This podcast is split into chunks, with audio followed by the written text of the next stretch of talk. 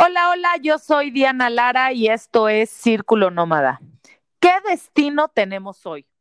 Es un destino que lo primero que te impacta al llegar es la tecnología en todos sus ámbitos del país, desde el excusado, sus trenes de alta velocidad, la puntualidad en su transporte, la operación impecable de los hoteles, así como de la gente del lugar. Ustedes ya saben qué destino es, es Japón. Japón es un destino que creo que sobra decir que debería de estar en su bucket list. O a lo mejor ya estoy segura y estoy segura de que ya está en su bucket list. Quise que este destino nos lo platicara un experto operador, que aparte le encanta el país, platicarnos el destino que estoy segura que tendrá a más de uno enamorado de este sitio. Eh, ¿Qué más decir de Japón? Pues bueno, nos podrá contar todo esto de primera mano y además que ha tenido la oportunidad tanto de trabajar del destino como de visitarlo a Gaitán. Gracias por acompañarme, en este podcast. Gaitán Decher lleva más de 13 años con destinos asiáticos, viajando a todos los destinos como Japón y el sureste asiático. Además de ser un operador del destino, lleva eh, vivió varios años en México, por lo que entiende muy bien al turismo mexicano. Gaitán, bienvenido y por favor, platícanos de este maravilloso destino que a mí la vez que fue me impactó y sí te deja un dejo como de modernidad en todos los sentidos. Gracias por estar aquí. Hola, buenos días, Diana. Pues nada, muchas gracias por invitarme a este podcast. Es un placer estar contigo y con los oyentes mexicanos que Japón, yo te diría que primero hay que ver que es una isla y por eso es tan diferente. Yo creo que todo el mundo quiere viajar para ver cosas diferentes, para cambiarse la, la, cabeza, la mente. Y pues Japón es una isla que ha sido mucho tiempo aislada del resto del mundo.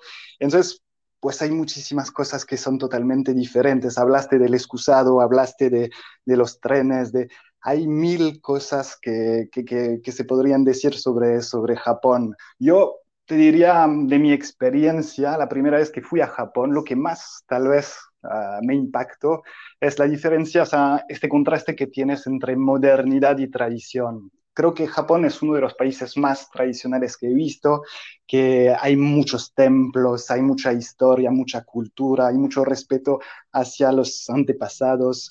Ah, en, la vestimenta, o sea, todavía se pueden ver geishas que se visten como hace 300 años, se pueden ah, dormir, se puede dormir en unas casas de madera antiguas, hay como mucha tradición, los, mm, los templos uh, Shinto, tienes, o sea, tienes un, un sinfín de, de, ejemplos y al mismo tiempo es el país que todo el mundo conoce como el país más moderno, el país del tren bala, el país de los robots, el país de todas las marcas de, tecnología que conocemos y también el país de muchas eh, locuras o locuras, no sé cómo decirlo, que sería como de muchas subculturas. Ah, conocemos los mangas, eh, esos personajes que son los otaku, que son fanáticos de, eh, de manga, que se, que se visten como ellos, los idol. Entonces hay muchas subculturas que, que, es muy divertido porque paseas, o sea, pasas de un barrio antiguo, el barrio mm, de las geishas en, en, en Kioto y después pasas a otro barrio que es totalmente moderno, con gente uh, vestida de colores, de, o sea, es, es, algo muy, muy divertido. Y después, no sé, que es... Sí, no. dime. No, sí, que ahorita justo lo que estás diciendo, cómo me viene a la mente esto que acabas de mencionar de, sí, como tú dices, es una tecnología, pero también, como dices, las tradiciones están tan arraigadas, pero de un, de un modo tan incorporado a la tecnología, es que es una maravilla de país, o sea, encontrarte, como dices, un, una geisha eh, todavía vestida, caminando por las calles, en, en esta, eh, eh, o sea, tan, tan moderno, pero a la vez tan tradicional, es mágico. Exacto, y es vivo, porque uh, tal vez podamos tener la idea de que, bueno, ahora son más espectáculos, pero que hay gente que va a, cenar en un restaurante con una maiko o una geisha, uh, que serían, la maiko sería como la aprendiz, que es como más común, geishas, hay, hay pocos geiko, como se dice exactamente en Kioto, o sea, son cosas vivas, tradiciones vivas. La gente va a, una, o sea, va a ir a una cena de trabajo y, y está ahí con unas da, damas de entretenimiento. Uh, hay mucha fantasía sobre el tema de las geishas y podríamos hablar durante horas, pero es un, cuando vas es como algo muy divertido. Es una persona normalmente muy culta, que tiene mucha conversación, eso sí, en japonés. Entonces necesitamos siempre pues tener un guía, un intérprete al lado para disfrutarlo, si no resulta un poco complicado. Pero hay otras cosas que no sabía, o sea, son músicos, o sea, son personas que tocan instrumentos muy bien, pueden cantar, pueden bailar hacen juegos de habilidad, que eso me pareció lo más gracioso, que, ah, que la idea es que van a jugar con los clientes y tú estás ahí en un mundo ahí sentado en tu tatami con estas estos personajes guapos, son, son, son, bellas, pero es otro, otro tiempo jugando con una pelotita o cosas de, y es como, ¿dónde estoy? O sea, ¿dónde he llegado? ¿Qué es este mundo? Y yo creo que es... ¡Qué maravilla! Oye, pero vamos platicando de esto a todos los que nos escuchan para, para que irle dando forma a lo que van a vivir, porque dentro de todo esto va a haber una cantidad de anécdotas entre las tuyas y las que yo tuve la oportunidad de vivir. Bueno, va a ser una gozada este podcast. A ver, platícanos para empezar a irlos metiendo en el tema y empezarlos a emocionar. ¿Cuál sería la mejor época para visitar Japón? Vale, pues a nivel de épocas es un gran tema. Normalmente tenemos en muchos países una buena época, una temporada de lluvia. En Japón es, es bastante diferente. Tienes cuatro temporadas, un poco más o menos como en, en Europa. Ah, y las, las, temporadas más famosas, ah, más fuertes de temporada alta, diríamos, para viajar, pues es la primavera, que todo el mundo conoce los cerezos, que cuando, si quieres ir a ver, pues los cerezos, que esos árboles con las flores blancas, que son maravillosos, que están en, en todo el país, pues hay que ir a finales de marzo, principios de abril. Eh, esta temporada es muy bonita, muy agradable a nivel de temperatura, no hace mucho calor, no es muy húmedo, entonces a nivel de, clima está muy bien. Los cerezos, por supuesto, es algo que todo el mundo quiere ver. Para los cerezos, entonces finales de marzo, principios de o la primera quincena de abril, pero también pensar que es la temporada más alta. Entonces, si quiero disfrutar de un Japón con poca gente, los cerezos es lo peor que puedes hacer por supuesto, se puede disfrutar. Bueno, yo tuve oportunidad. Yo tuve oportunidad de estar en Japón en el Cherry Blossom o estos cerezos. Híjole, sí hay mucha gente, pero sí es algo que te deja sorprendido de la belleza de estos árboles y con los colores que se hacen en el entorno. O sea, sí es, sí hay mucha gente, sí es temporada alta, pero sí es precioso. Digo, finalmente ya se, se rompen gustos, pero sí es precioso.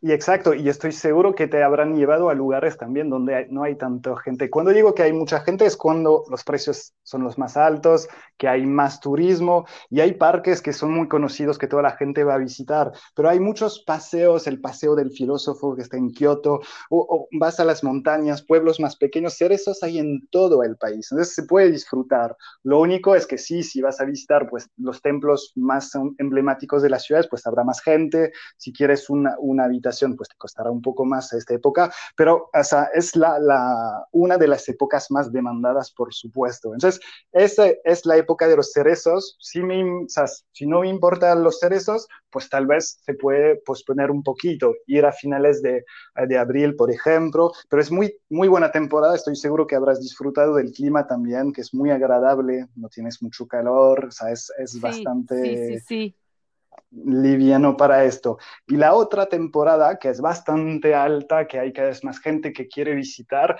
eh, es el, eh, el otoño que más o menos empezaría en octubre hasta noviembre, diciembre, principios de diciembre, y es muy bonito que hablamos antes de cerezos, que se llama Anami, que en, en, en Japón cada cosa tiene su nombre. Su nombre, pues en, en otoño tenemos a, a, Momiji. Momiji es la, el, el, momento en que las hojas pasan del verde al, a lo rojo, al amarillo, al marrón, o sea, pasan por todos, hay, creo que hay cinco colores, cada color tiene su, su nombre, es una...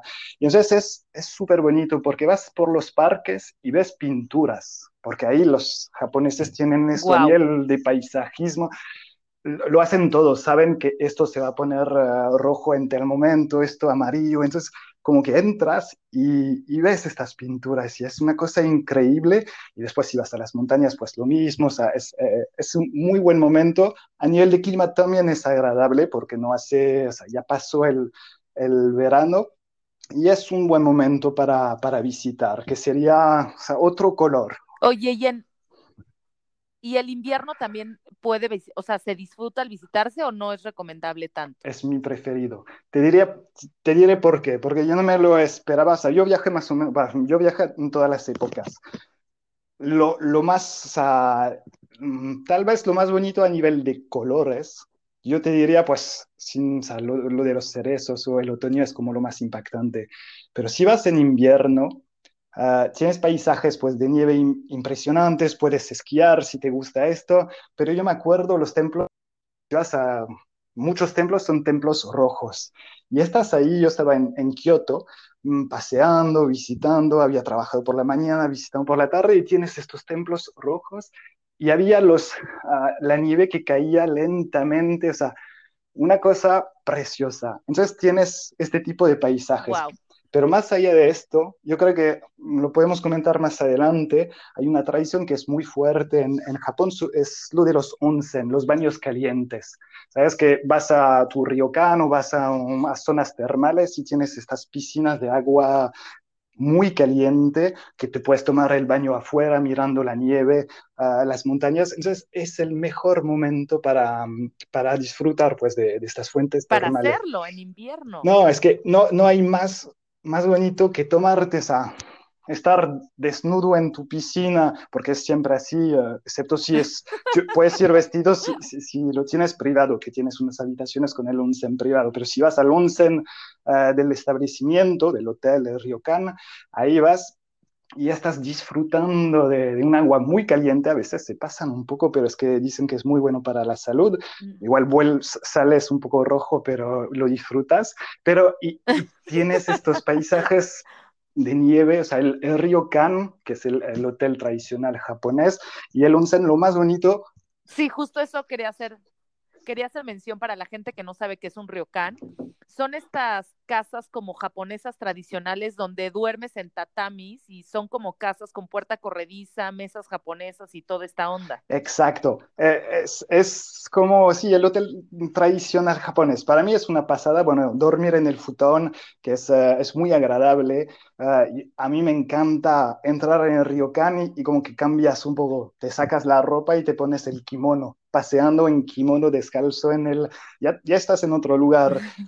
Y, volviendo al invierno, lo que, pensando en esto, o los japoneses que piensan en todo, de verdad, tú estás comiendo en el suelo, en tu mesa, y te ponen, tienes como una mantita sobre la mesa, entonces para cubrirte, y abajo ponen como un, fogón, o sea, algo para calentarte, es una pasada. Y pues lo que estábamos... ¡Ay!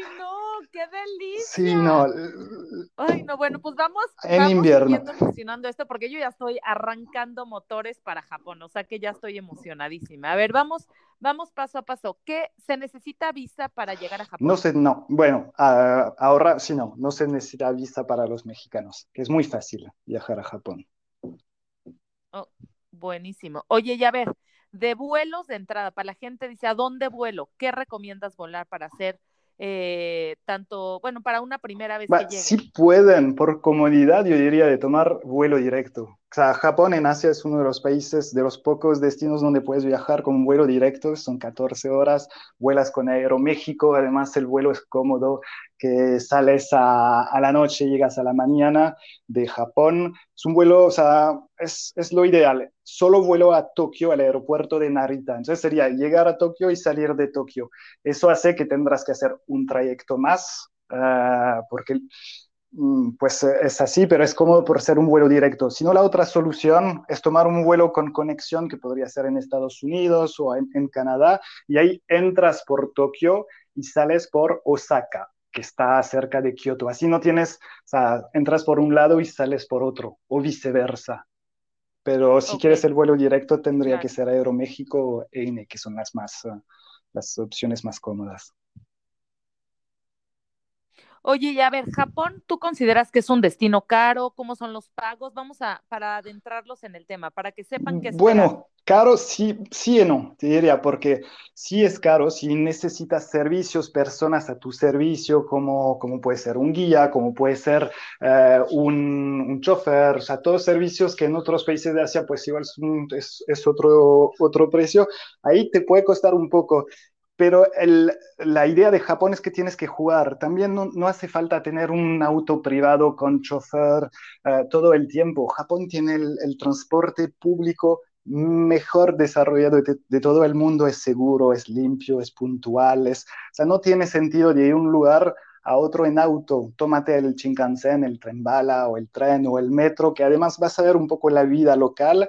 Entonces yo te diría, si según el budget vamos a adaptar, si, tienes una persona que tiene mucho budget, que tiene, quiere muchos servicios de lujo, muchísima comodidad, pues sí podemos uh, tener estos, uh, todos los servicios privados de traslado, guía todo el tiempo, pero eso va a tener un coste alto. Para una persona que tiene un budget un poco más uh, reducido, pues vamos afinando, ponemos transporte público, hay traslados del aeropuerto que lo puedes hacer con un shuttle, que está perfecto el servicio, te cuesta un poco menos.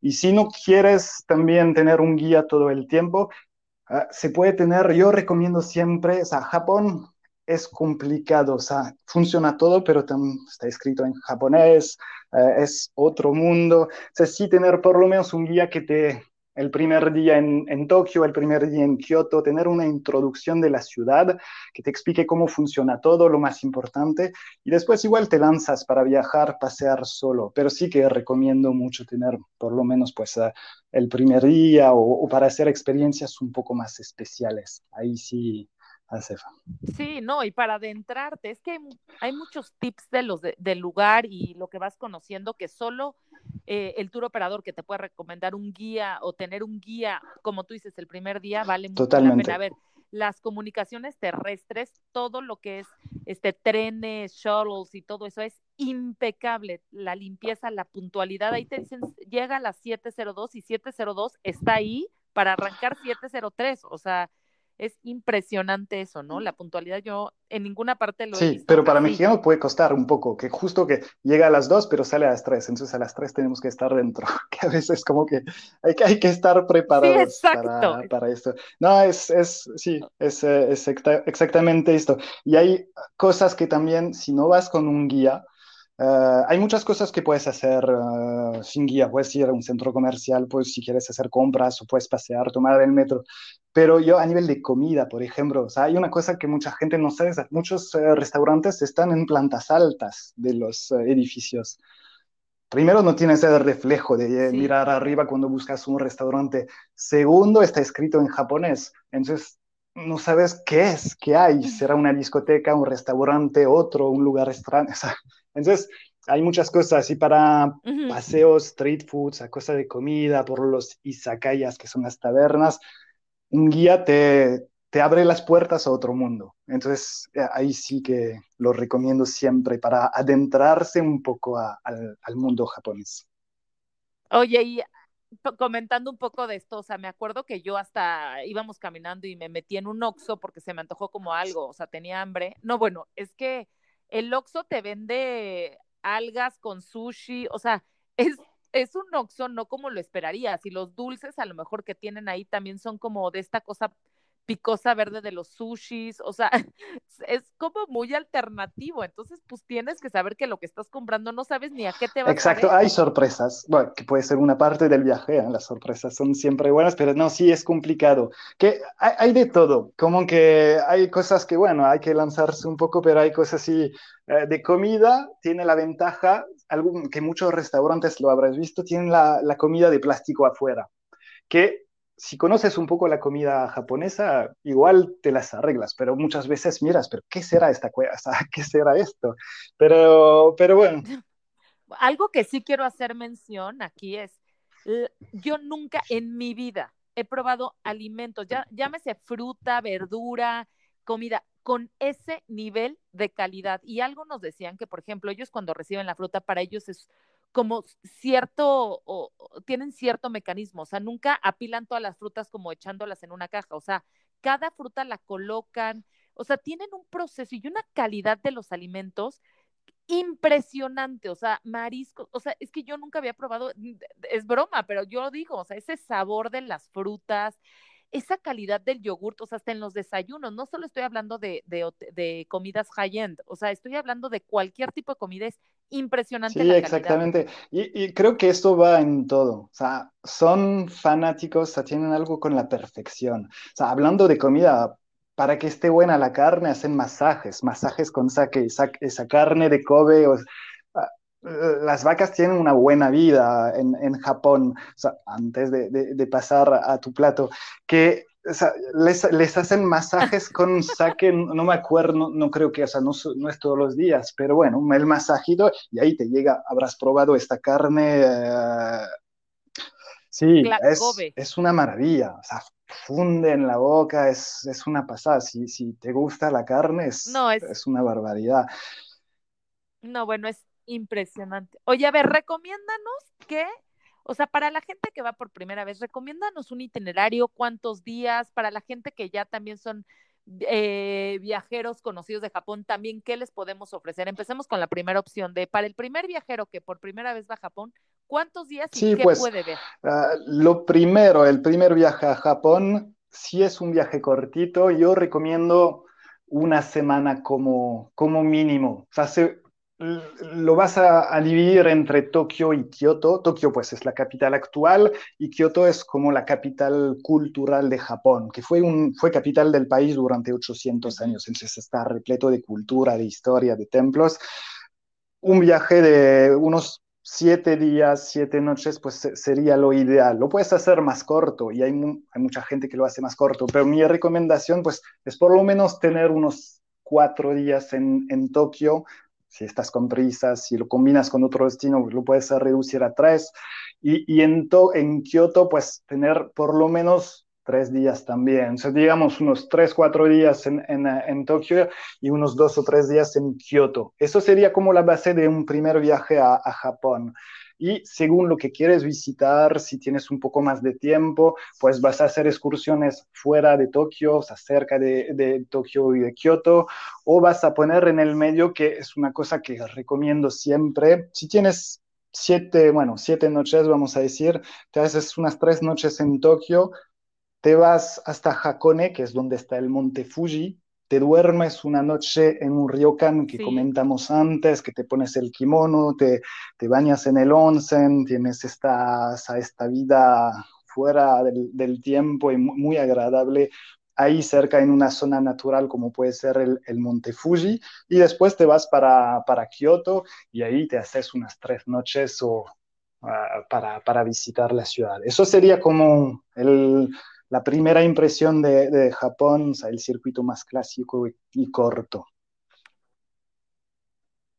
Que en Tokio, bueno, para, para hacer mención, eh, este, tenemos a, a Ginza, Ginza, Ginza, que es la zona moderna, ¿no? Donde están todas las boutiques, tiendas y todo, o sea, la arquitectura moderna. Exacto. Entonces, a nivel de, de Tokio, lo que recomiendo siempre, pero eso no solo para Japón, es que los clientes hablen con su agente de viajes, que vean un poco qué es lo que quiero ver en Japón, porque hay mil cosas. Y entonces tú conoces bien a tus clientes, puedes sugerir o puedes ver lo que les interesa y vamos viendo un poco, según el tiempo que tienen, lo, imprescindible que tienes que ver en, en Tokio primero, pues la parte como más antigua. Tienes en el centro la parte de Asakusa, que tienes un, templo enorme que se llama Sensoji, que es de un barrio más tradicional. Justo al ladito hay otro barrio que es interesante, que pocas veces se visita, pero vale la pena, que se llama Ryogoku. Es el barrio de los sumos donde hay el estadio de sumo más conocido, donde puedes ir a un establo que se llama un, un Jena de, de sumos. tenemos experiencias muy, para las personas que tienen interés, bueno, o vas al, torneo, que es una opción, pero hay pocos torneos, son dos al año más o menos, o vas a un estado, ¿cómo? Sí, sí, sí, para las personas, ajá, perdón. Sí, para las personas interesadas es muy complicado el torneo porque hay pocos y porque es difícil tener entradas si no tienes mucha antelación. Pero otra cosa que tal vez, o sea, que vale mucha la pena es visitar un, establo de, de sumos que la idea es que vas por la mañana, ves un poco el entrenamiento, te haces eh, la comida con ellos, que tienes ocasión de acercarte a hombres que son medio dioses para, para los japoneses. Es, es, es, muy interesante. Es tener una experiencia de mediodía, eso lo podemos montar, que tienes tu guía, un experto que conoce bien este mundo. No es algo tan fácil entrar, pero bueno, podemos, podemos hacerlo y eso lo recomiendo si quieres entender un poco más meterte en, este mundo. Entonces, eso en el, en el centro vale la pena. De ahí, pues, tienes, pues, hacer un, crucerito, puedes ir más hacia el sur.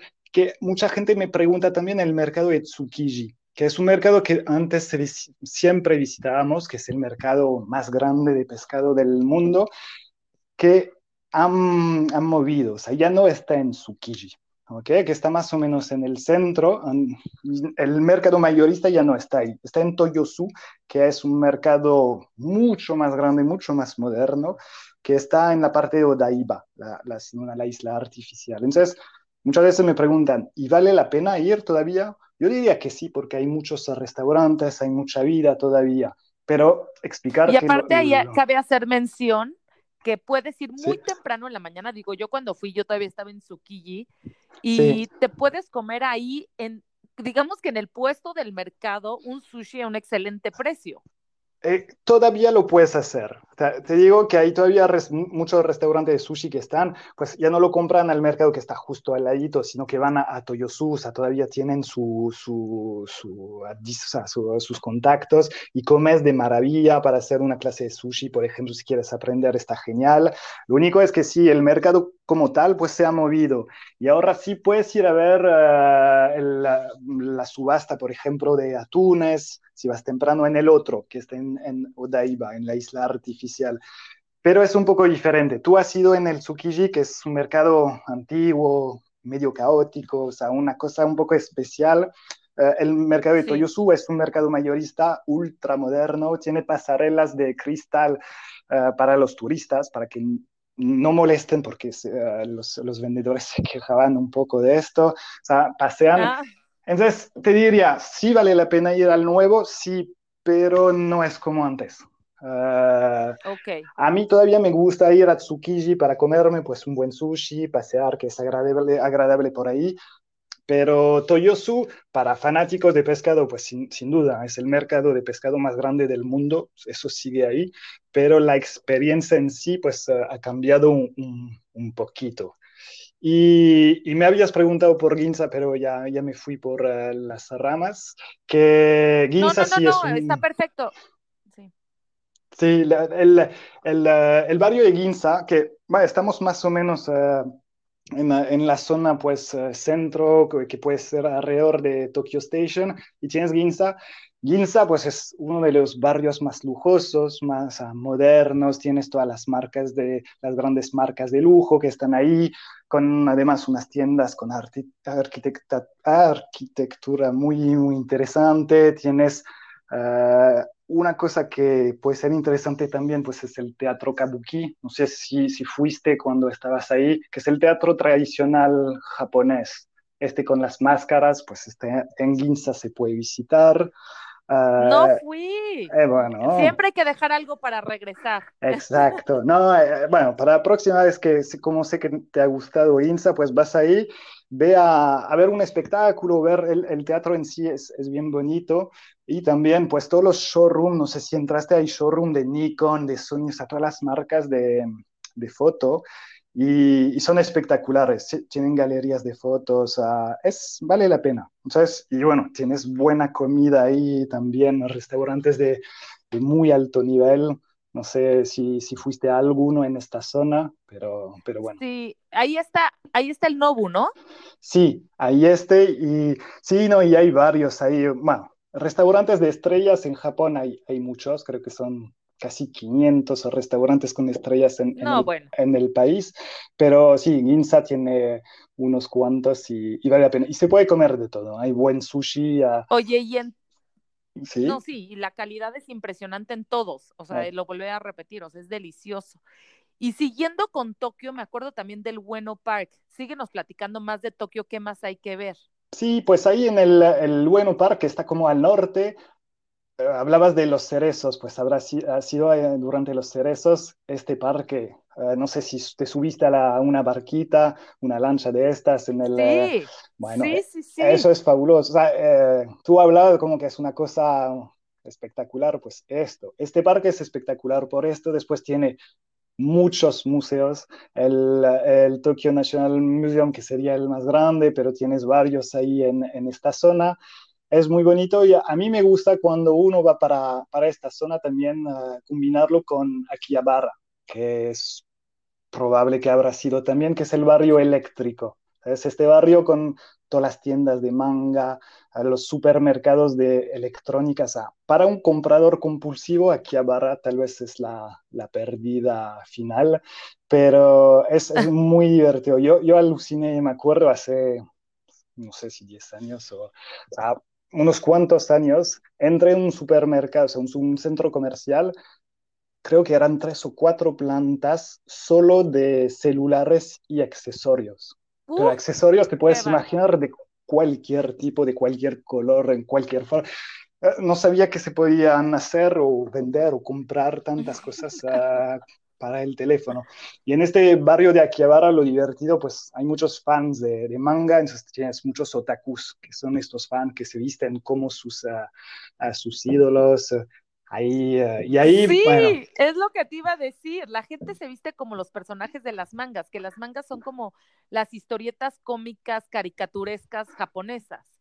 Exacto, sí, tienen esto y se visten como ellos, o hay otros que se visten como sus, eh, los idols, que se visten como los ídolos de los que están en las series televisivas.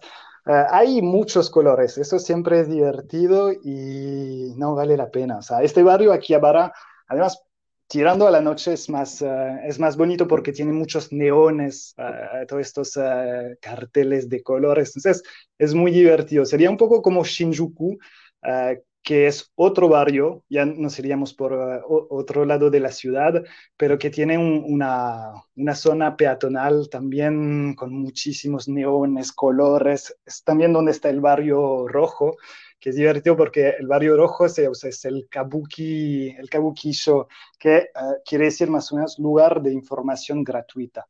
Que, pero bueno, cuando hablo de barrio rojo estoy hablando de Japón. O sea, puedes ir a pasear tranquilamente, no hay ningún, uh, es, es, muy seguro. Pero bueno, es algo muy... Y vas ahí también, ahí es donde ves a toda la gente como que si estuviera caracterizada, es esta no me acuerdo bien, pero me acuerdo que un, lugar mm. que vas y la gente lo ves vestido como muñecas japonesas, pero a la vez como unos cantantes. O sea, ves una, o sea, vas a ver a la gente realmente y la gente va a que los veas.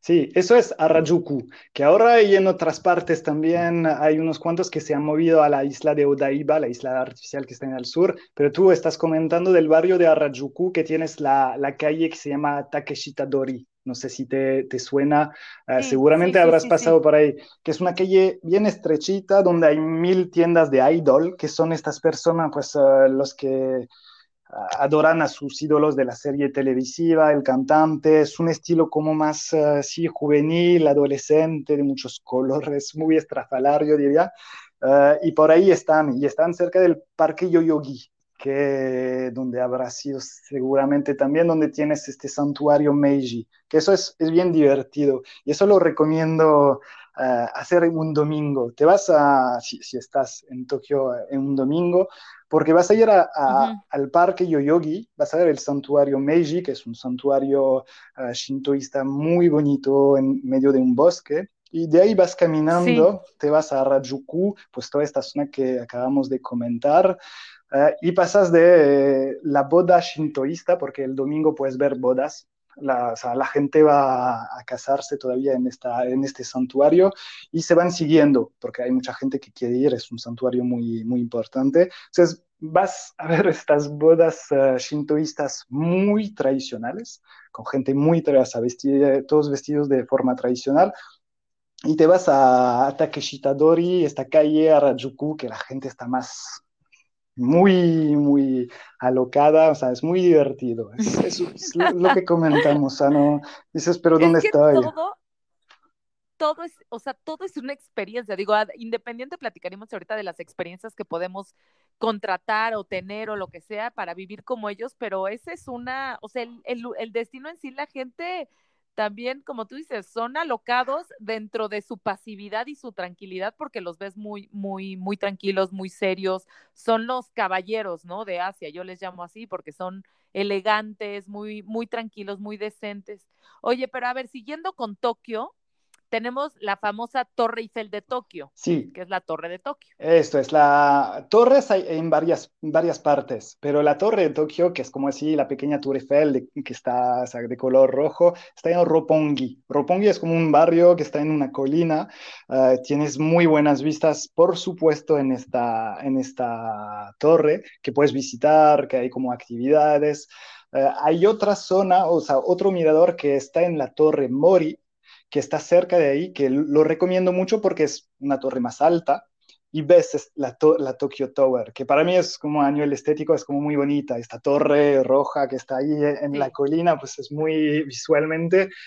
Hay dos, o sea, si, si tienes que ir ahí para sacarte unas buenas fotos, una, pues vas a la torre para conocer, pero otra vas a la torre Mori, que está más alta, así que tienes una muy buena visión, y otra que vale la pena es ir al templo, un templo que se llama Zozo, uh, creo que es Zozoji o Zozoji, siempre me confundo, pero es un templo que está justo abajo de esta to torre de Tokyo Tower. Entonces, si estás ahí, te puedes sacar la foto con el, el templo que tendrá 500 años de, de antigüedad y la torre súper moderna justo en, en background, o sea, justo detrás. Entonces, no, uh, bueno. es, uh, es bien bonito. Y es un barrio para salir también, o sea, está lleno de discotecas. Para los que quieren un poco de fiesta a la noche, pues uh, hay movida por ahí. Ah, no, bueno. Oye, ¿y qué más tiene que ofrecernos Tokio? Platícame. Para antes de seguirnos con Kioto, quiero terminar con Tokio. Sí, no, pues mil cosas, pero te diría tal vez uh, para dar ejemplos, si te vas a Odaiba, esta isla artificial que está en el sur, uh, ahí tienes cosas interesantes. Tienes un parques de atracción para niños, pues es una, es, uh, puedes un centro comercial con robots gigantes en la entrada, el Legoland, que ahí está cerca, el Disney, por si quieres ir por ahí.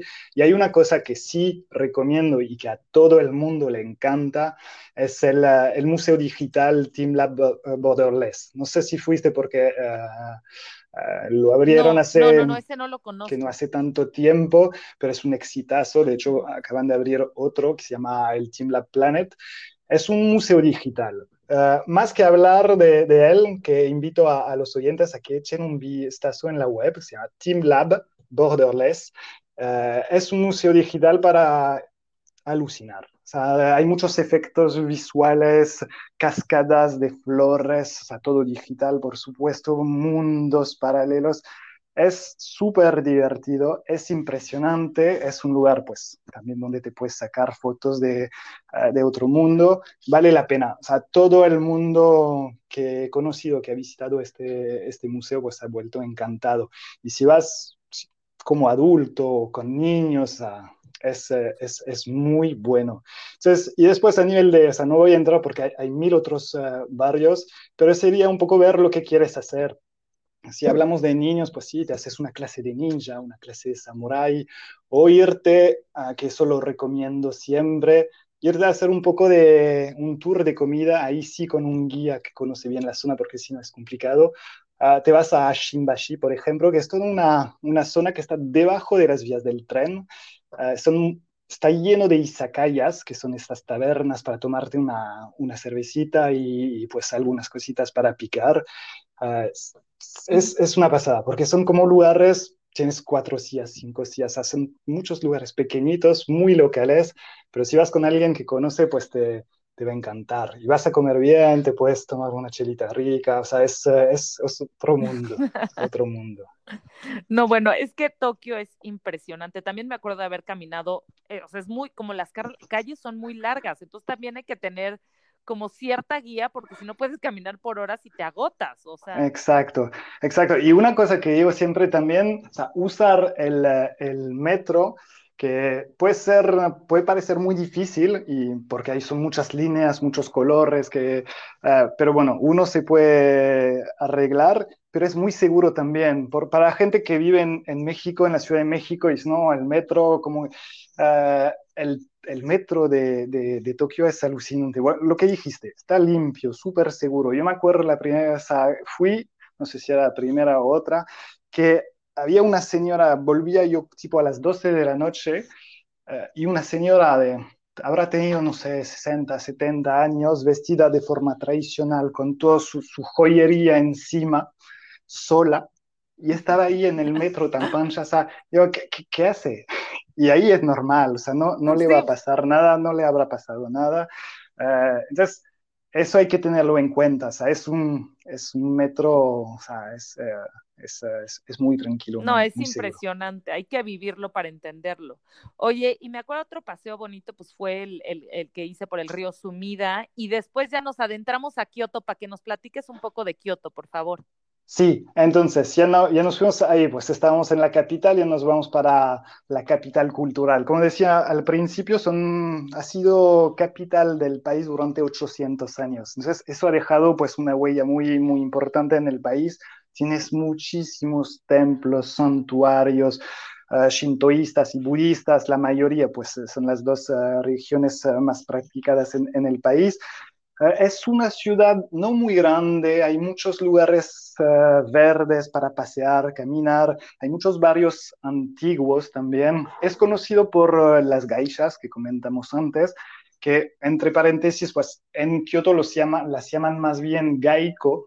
Tienes la gaiko, que sería pues la, el nivel más alto, y las maikos, que serían como las aprendices. Y, y entonces, o sea, hay un poco de esto, que vas a visitar templos muy bonitos, vas a visitar los jardines zen, que, que si quieres meditar, pues es un lugar espectacular. Son estos jardines de piedras, que a uno le puede parecer extraño, como de dónde están los árboles, se han olvidado algo, pero no, son súper bonitos estos, estos jardines uh, y tienes, o sea, es muy tradicional como ciudad.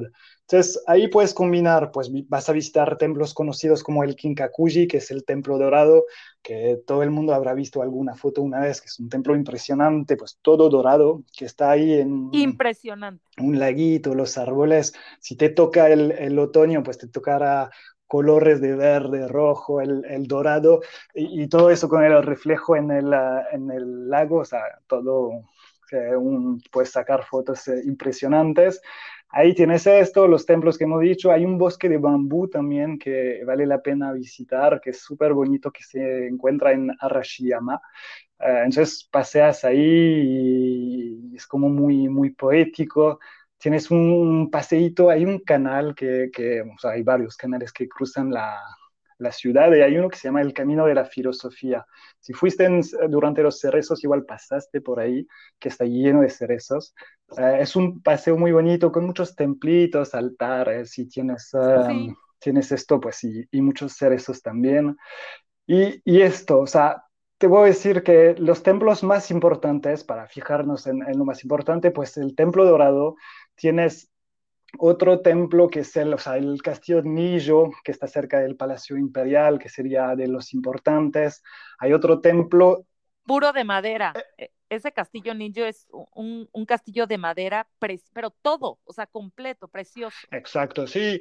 Y otro que, el Kiyomizu, que está arriba de la colina, que, que está en, arriba de una colina, un barrio súper bonito que es Higashiyama, que es un barrio también todo antiguo, que no sé si te, te habrás puesto te, el, el, kimono o no para pasear por este barrio. No, no, no me tocó. Ah, no, es, no. Una, es una tradición que muchos japoneses que pasean por ahí, pero también turistas extranjeros, te puedes rentar una, un kimono y ahí paseas por el barrio, te vas al, al templo, te sacas unas fotos, es algo que se puede hacer. Y para gente, si hay gente que quiere, o sea, yo he tenido muchos clientes de México que querían esto, las quinceañeras, por ejemplo, también te puedes vestir de geisha. O sea, una cosa es el kimono, ahí te lo metes en, dos minutos. Otra cosa es vestirte de geisha. Produ o sea, es toda una producción, tienes el pelo, tienes uh, el maquillaje, el vestido. Tarda un poco, pero si quieres un buen recuerdo, como para tu viaje de quinceañera o o no, o sea, para otros, eh, otro momento. Eh, es bien bonito y, lo hacemos con un fotógrafo para realmente aprovecharlo bien, o sea, sacar muy buenas fotos. Entonces, eso lo, lo puedes hacer. y después en, en, Tokio, por supuesto, pues los, los, barrios del centro, donde tienes pues los barrios de las uh, que hemos dicho antes, que puede ser Guión, la, la, parte, la, la calle de Pontocho, que son todas calles antiguas muchas uh, casas de, de, madera que están ahí, las casas de té que están en estos barrios, sea, son barrios muy tradicionales. Y, y, lo que comentamos, pues esto, que paseas ahí, ves gente normal, de repente te aparece una, una gaisha, una gaiko, una maiko, entonces es como, es, es, es muy, muy especial, muy especial. Sí, a mí y, Kioto me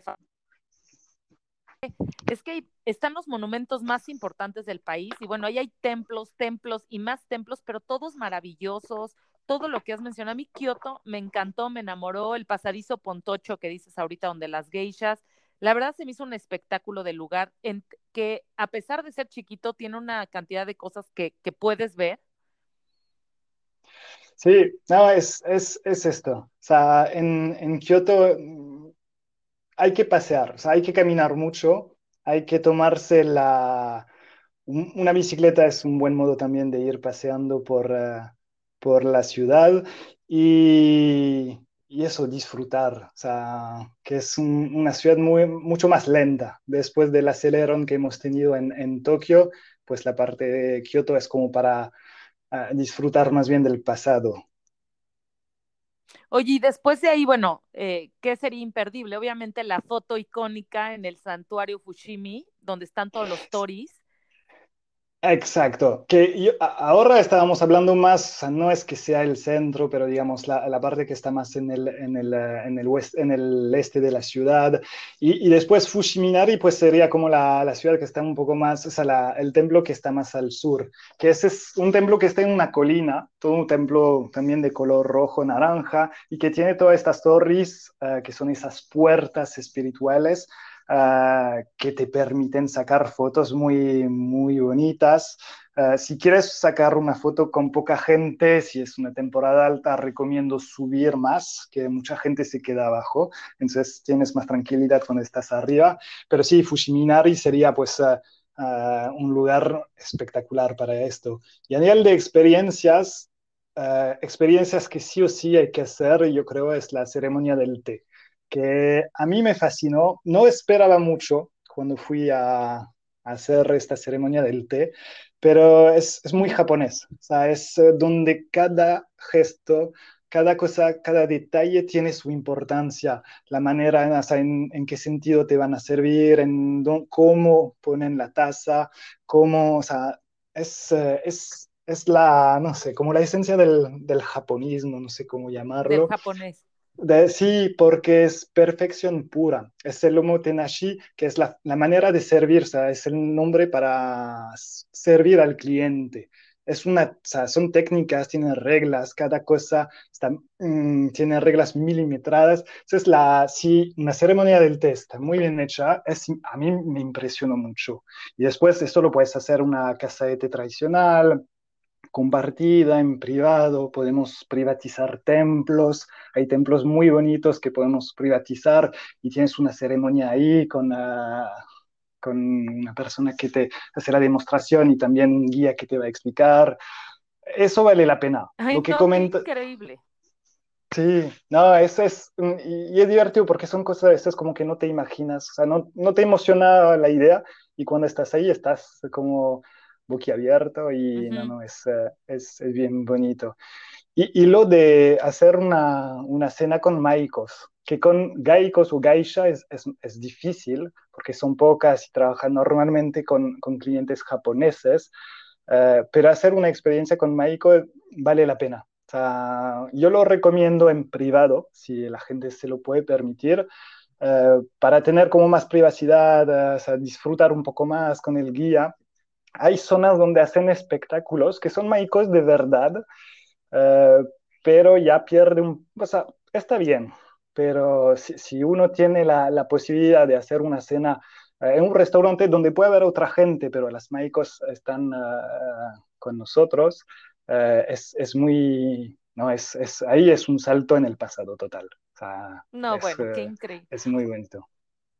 Oye, platícanos qué más, o sea, estoy pensando en, eh, digo, en lo que yo hice, pero para que tú nos platiques qué más allá afuera de aparte Tokio, Kioto. Yo tuve la oportunidad de ir a Nara, que se hizo precioso, este parque lleno de venados tiernísimos, y bueno, ahí está el gran Buda de Nara. Exacto, no, esto, bueno, que son de, los sitios históricos más importantes. Nara está un poco fuera de la ciudad. Tienes Nico, que no hemos comentado, que está cerca de, de, Tokio también, que es patrimonio de la humanidad, que son unos templos, que son ciudades imperiales antiguas. Entonces puedes ir a visitar eh, esto, cerca de, ahí está muy cerca de, de, Kioto, entonces visitar eh, toda la zona de templos de Nara, el, el Buda que dices, pero también pues eh, los parques con los venados. Y, y, después cerquita tenemos a otra ciudad, o sea, hay, hay, más cosas en Kioto, pero bueno, si queremos entrar en algún otro destino también, Osaka, que está cerquita, que es donde hay un aeropuerto internacional muy interesante si queremos entrar por un, un punto y salir por otro. Osaka es es, eh, es una pasada. A mí me gusta, me gusta por una cosa, sobre todo que es la noche. Que estamos en Kioto, que es una ciudad como más antigua, que vas a ver cultura, historia, vas a hacer un salto al pasado. Y si vuelves a Osaka es un poco más uh, una ciudad moderna como Tokio, pero tienes un barrio que es una pasada, que se llama Namba, eh, la parte más conocida se llama Dotonburi, que es un canal donde hay neones enormes, pero en este barrio de Namba hay miles y miles de restaurantes, bares, es una cosa alucinante. Si tienes ocasión, el barrio es espectacular. O sea, colores, mm, luces en todas partes, tienes cangrejos que se mueven en, la entrada del... O sea, tienes de todo. Es un poco complicado encontrar las cosas porque no, no hay nombres de calles, entonces ahí sí que te recomiendo un guía, uh, porque yo estaba la primera vez que fui por ahí, o sea, estaba solito y estaba buscando restaurantes. Quería comer un okonomiyaki, que es una, una comida típica de ahí, y, y, no conseguía porque no tienes nombres de calles, son, va por cuarterão, como se dice en, en brasileño, o sea, uh, por cuadra va por cuadra. Entonces tú tienes una cuadra y después tienes que llegar, buscar el plano de la, cuadra, de la cuadra que está, o sea, los ponen, pero en japonés, y ahí buscar tu restaurante, o sea, es imposible. Y a veces estás además en, en el tercer piso o en el sótano, entonces como que, pero si, si tienes ocasión, a mí me gusta recomendar, empiezas en Tokio y acabas en Kioto y te haces una noche en Osaka, puedes hacer un paseo, hay un castillo interesante, hay algunas cosas, pero sobre todo por la noche en, en Namba, que te tomas un guía, haces un paseo por la noche ahí, no te vas a arrepentir, que es una, es una pasada. O sea, y, Ay, qué increíble. Y, y hay de todo. Realmente si quieres comer, hay, para todos los gustos. Entonces, uh, es, una ciudad también buena para las últimas compras en Osaka. Si sales por ahí, no has tenido tiempo bastante en, en, en Tokio, pues ahí eh, está, está muy bien. Oye, y cerca de ahí está Himeji, ¿no? Para ir a visitar este castillo eh, con esta arquitectura típica japonesa. Exacto, pues ahí es, es, más interesante que en Osaka tienes un castillo también, pero que fue reconstruido después de la guerra. El Himeji sí, que es patrimonio de la humanidad de la UNESCO, que es, uh, uh, es, es, bien interesante, bonito. Tienes la ciudad de Kobe, que está cerca también. Uh, entonces, eso vale la pena. Y después, si vas más al sur, eh, si ahí necesitas un poco más de tiempo, porque estábamos con el, el recorrido de unos 7, 8, 9 días, eh, vas un poco más al sur y tienes a Hiroshima, que no sé si fuiste a Hiroshima, ¿sí? Impresionante con el Parque Conmemorativo de la Paz y el Museo de la Paz. Se me hizo, es como si estuviera pisando un momento como sí trágico, obviamente, de la historia, porque bueno, sí no lo olvidan, pero dentro de ese que resurge esta esta bondad y este parque con tanta, que a mí se me hizo muy lindo, muy, o sea, diciendo lo que pasó, pero ya haciendo paz con el tema, lo cual me pareció bien padre. Sí, no, es, es, es duro, o sea, si vas al, al, al, museo es duro, pero es una parte muy importante de nuestra historia, creo. Es muy interesante visitarlo. A mí me sorprendió también ver la ciudad, porque es muy bonita la ciudad. Hay muchos parques, está lleno de, de museos de arte, uh, muchos árboles. A mí me encantan los restaurantes que tienes eh, que están en, el río, donde se come muy bien y tienes pues es, una buena vista sobre el río. Y esta isla, que es la isla de Miyajima, que se encuentra media hora más o menos de, de la ciudad de Hiroshima, que es, es, hermosa. O sea, tienes un, es una, vas ahí con el tren, después tomas un ferry, pero entre todo, pues media hora para llegar. Tienes un santuario, unos venados, es una pequeña isla con una, con una colina. Y, y lo, lo, bonito que tienen estas torres, esas puertas naranjas en medio del agua. Entonces, uh, es precioso, pues uh, sacar bonitas fotos. Para los más deportistas se puede tomar un, un kayak y ir a pasear alrededor de, de, la isla. Para los que quieren hacer una experiencia ryokan, este hotel bien tradicional, hay un ryokan precioso en esta isla.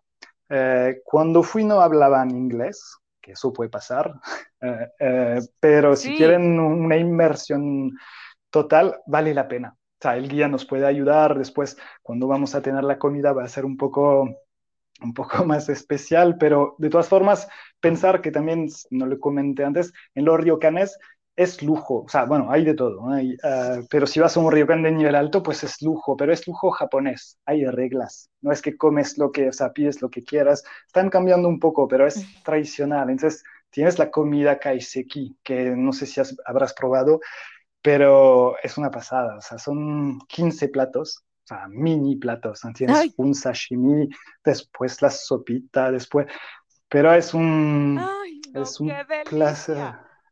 Eso sí, ¿sabes? Y es un placer para los ojos. Creo que, que lo que te puede gustar de la comida japonesa, por supuesto, el sabor, comerte un buen ramen calentito en, un, o sea, en el sótano de una estación de tren que está rico igual, está limpio igual, o comerte en un, un restaurante de estrellas, o, o, vas ahí que es comida antigua, o tradicional, y no, es siempre muy cuidado todo. Así que ahí es, es, es, bien, es bien bonito. No, bueno, yo ya estoy enamorada. Y faltó mencionar que en Osaka también está el acuario con el tiburón ballena. Y, y padrísimo, ¿no? Porque Osaka tiene uno de los acuarios más grandes. Y Eh, aparte de los pocos, o no sé si el único, no quiero eh, equivocarme, pero que tiene tiburón ballena. Sí, exacto. Sí, sí, sí, no, tiene un acuario eh, espectacular en, en la ciudad. Osaka es una ciudad que vale la pena, aunque uh, yo, yo, hablé de la noche porque es lo que más me emocioné, lo que más me chocó, lo que más me gustó.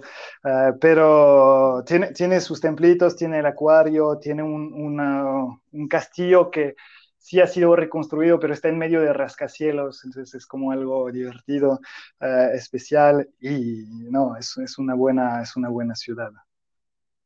Oye, ¿y qué más podrías recomendar para visita de Japón? Yo sé que ya pasó como los que iban por pocos días, pero el que quiere extenderlo un poco más o tiene un poco más de tiempo, ¿qué puede ver?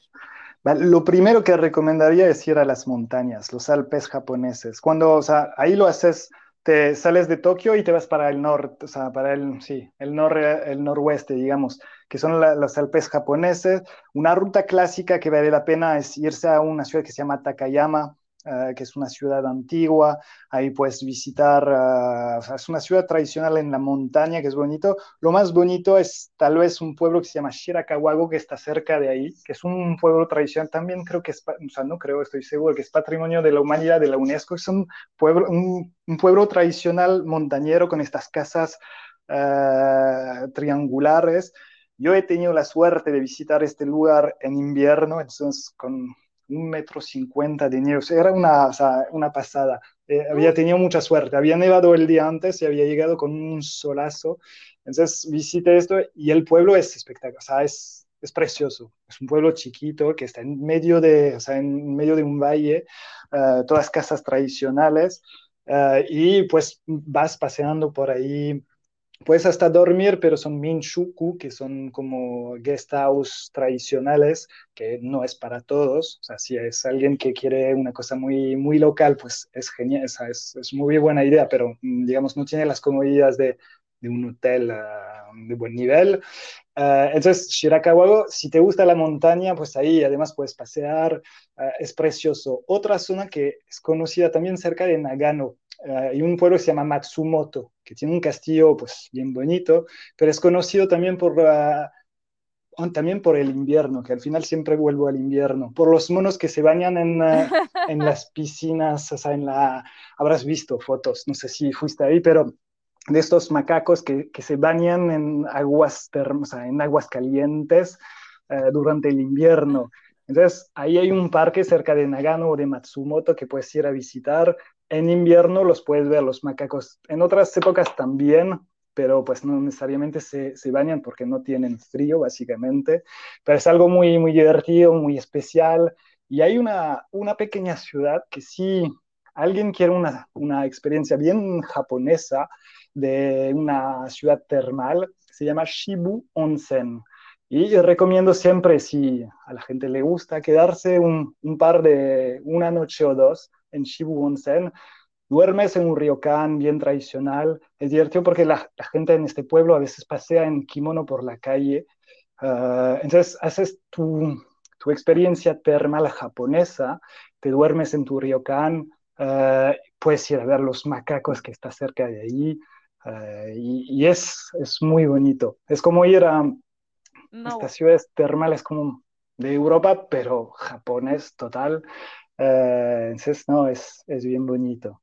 Y, y hay... No, es que todos los lugares, o sea, es que hablando de lugares, o sea, de verdad, y en todos los lugares hay esta hotelería específica, ya sea un rockean, ya ya sea estos como más auténticos, hay hotelería obviamente de lujo, hay gastronomía en todos los lugares, hay una gastronomía exquisita donde vayas. Obviamente esto, si estás asesorado con, con un tour operador, lo vas a disfrutar muchísimo más, pero sí es una experiencia completa en cada rincón. O sea, no sé si tengas algún otro lugar que recomendarnos este, para la gente que va a Tokio y a digo a Japón y tiene a lo mejor más tiempo. Sí, hay muchos más, que voy a tratar de no, no hablar de, del invierno. No, hay un lugar que me piden mucho, Uh, y, que vale la pena, que es uh, para amantes del arte, del arte contemporáneo sobre todo. Uh, hay una isla que se llama Naoshima, que está más al sur de, del país, que es muy, muy bonita porque o sea, son tres, tres, islas exactamente. pero Naoshima es la más conocida, donde está un hotel que se llama el Hotel Venece, Uh, y ahí hay muchos, es como un museo al aire libre son dispersado en tres islas. Entonces tienen mucho arte pop japonés, que este arte de muchos colores, muy divertido, de, o sea, que muchos, mucha gente conoce, vale la pena. O sea, para gente que, que, busca un poco de una experiencia de arte, bueno, hay muchísimos museos, pero esta isla de Naoshima, que está al sur, vale la pena. Hay que pasar idealmente dos noches, porque el tiempo de llegar y, y disfrutar de las tres islas, porque lo ideal es que vayas saltando de una isla a otra para ver exposiciones, para ver esculturas al aire libre, en la playa, en las colinas. Es un lugar muy especial que también se puede visitar en catamarán, que si quieren algo, si a la gente le gusta el barco, tenemos barcos uh, para privatizar, para dar la vuelta de las islas. Es, es un lugar muy especial. O sea, es algo como para arte, yo te diría, este, este lugar y para gente activa, que a mí me encanta caminar, uh, te, te, diría hacer una ruta de peregrinaje, que todo el mundo conoce la, la ruta de, de, Santiago en España, que es preciosa, uh, pero hay rutas de peregrinaje en, en, Japón, una que es Nakasendo, otra que es Kumano-Kodo, Uh, pero hay muy buenas, uh, o sea, son lugares, son pueblitos, pueblos antiguos, son rutas de peregrinaje, entonces está muy bien marcado, son, tienes muchos templitos en el camino uh, y hay rutas muy fáciles, o sea, puedes hacer una, quedarte unas, no sé, tres, dos o tres días en Nakasendo y haces caminatas de dos horas, tres horas, después te quedas en tu ryokan. para gente que busca un poco de naturaleza de pueblos tradicionales y un poco de actividad física, un, pensar en Nakasendo o, en Kumano-Kodo. No, bueno, es que hay una infinidad de cosas, o sea, podríamos estar aquí hablando de Japón eternamente, la verdad, porque son cada rincón, cada experiencia, lo tienen que vivir. De verdad que Japón es un destino que se tiene que conocer. No sé si, eh, si, si, hubiera otro destino más tecnológico, más avanzado, pero juntado con este, este aire, tradicional, se me hace algo que tienes que vivir y lo tienes que entender estando ahí. Oye, platícame un poco este año de los Juegos Olímpicos. ¿Qué se sabe? ¿qué podemos esperar? Que aparte es un eventazo, o sea, Japón seguramente echará la casa por la ventana. Eh, sí, que lo quieren hacer. O sea, el discurso oficial es que lo van a hacer. Que cueste lo que cueste, van a encontrar soluciones. La, la idea que lo van a hacer con burbujas, o sea, con, uh, con la gente, los atletas que no, que no salen, que entran a todo, con, con el sistema de burbujas que estamos conociendo ahora, eh, están empezando a hablar a ver si habrá público o no habrá público. De momento dicen que estará abierto al público. Ahora es muy difícil saber lo que va a pasar. Eh, una cosa segura es que quieren, necesitan hacerlo por por voluntad o también por uh, necesidad económica también, que mucha gente detrás de, esto. Eh, no sé si, me parece difícil como tener los Juegos Olímpicos y abiertos al público. Eh, si, si consiguen hacerlo va a ser muy, muy complicado, habrá muchas normas. Lo bueno es que podemos confiar en los japoneses, así a nivel de... Sí, no, definitivo. Eso es lo bueno que tienen, o sea, eh, es probable que acaben el año con el 80 o el 100% de, de vacunados. O sea, realmente es, es, Japón. Si hay un país seguro con, eh, en, en, Asia a nivel de salud, o sea, Japón es, es, es, es, el país. Entonces, yo creo que... Oye, pues sí. sí. Dime. Que realmente, sí, ojalá que se haga, yo también confiaría en ellos. Y, y te iba a decir, o sea, es que nos has hecho un viaje mental por Japón, por cada rincón, con cada experiencia. Tú ¿qué le podrías decir a la gente que nos está escuchando para invitarlos a ir a Japón? Bueno, primero tal vez les diría que solo hemos hablado de una isla, que son varias islas en, en Japón. Hemos hablado de Honshu, que, y, y hay una infinidad, o sea, hay muchas más. O sea, hay la, la, isla de Hokkaido que está al norte, que es una isla volcánica con una cultura totalmente diferente, de Kyushu, Shikoku al, al lado, o sea, al sur, y hasta hay playas muy bonitas también en Okinawa. O sea, ir a Japón es como hacer un viaje, un viaje al, al pasado, al futuro, eh, hincharse, o sea, disfrutar de una comida exquisita para los ojos y, y por supuesto para el paladar. Eh, es sorprenderse, o sea, la gente se va a sorprender cada día, no tengo duda, yo cada vez que voy me sorprendo, descubro una cosa. Eh, hay que preparar bien, hay que saber qué quiere uno, qué me apetece, qué quiero ver, qué quiero hacer. Eh, eso es muy importante hacer este trabajo con, pues, con, eh, con, el agente de viaje antes para realmente disfrutarlo al máximo, porque hay mil cosas que hacer, pero si no lo hemos preparado bien, pues igual no se eh, disfruta tanto. Entonces, eso es una buena preparación en Japón, eh, es, es muy, muy útil.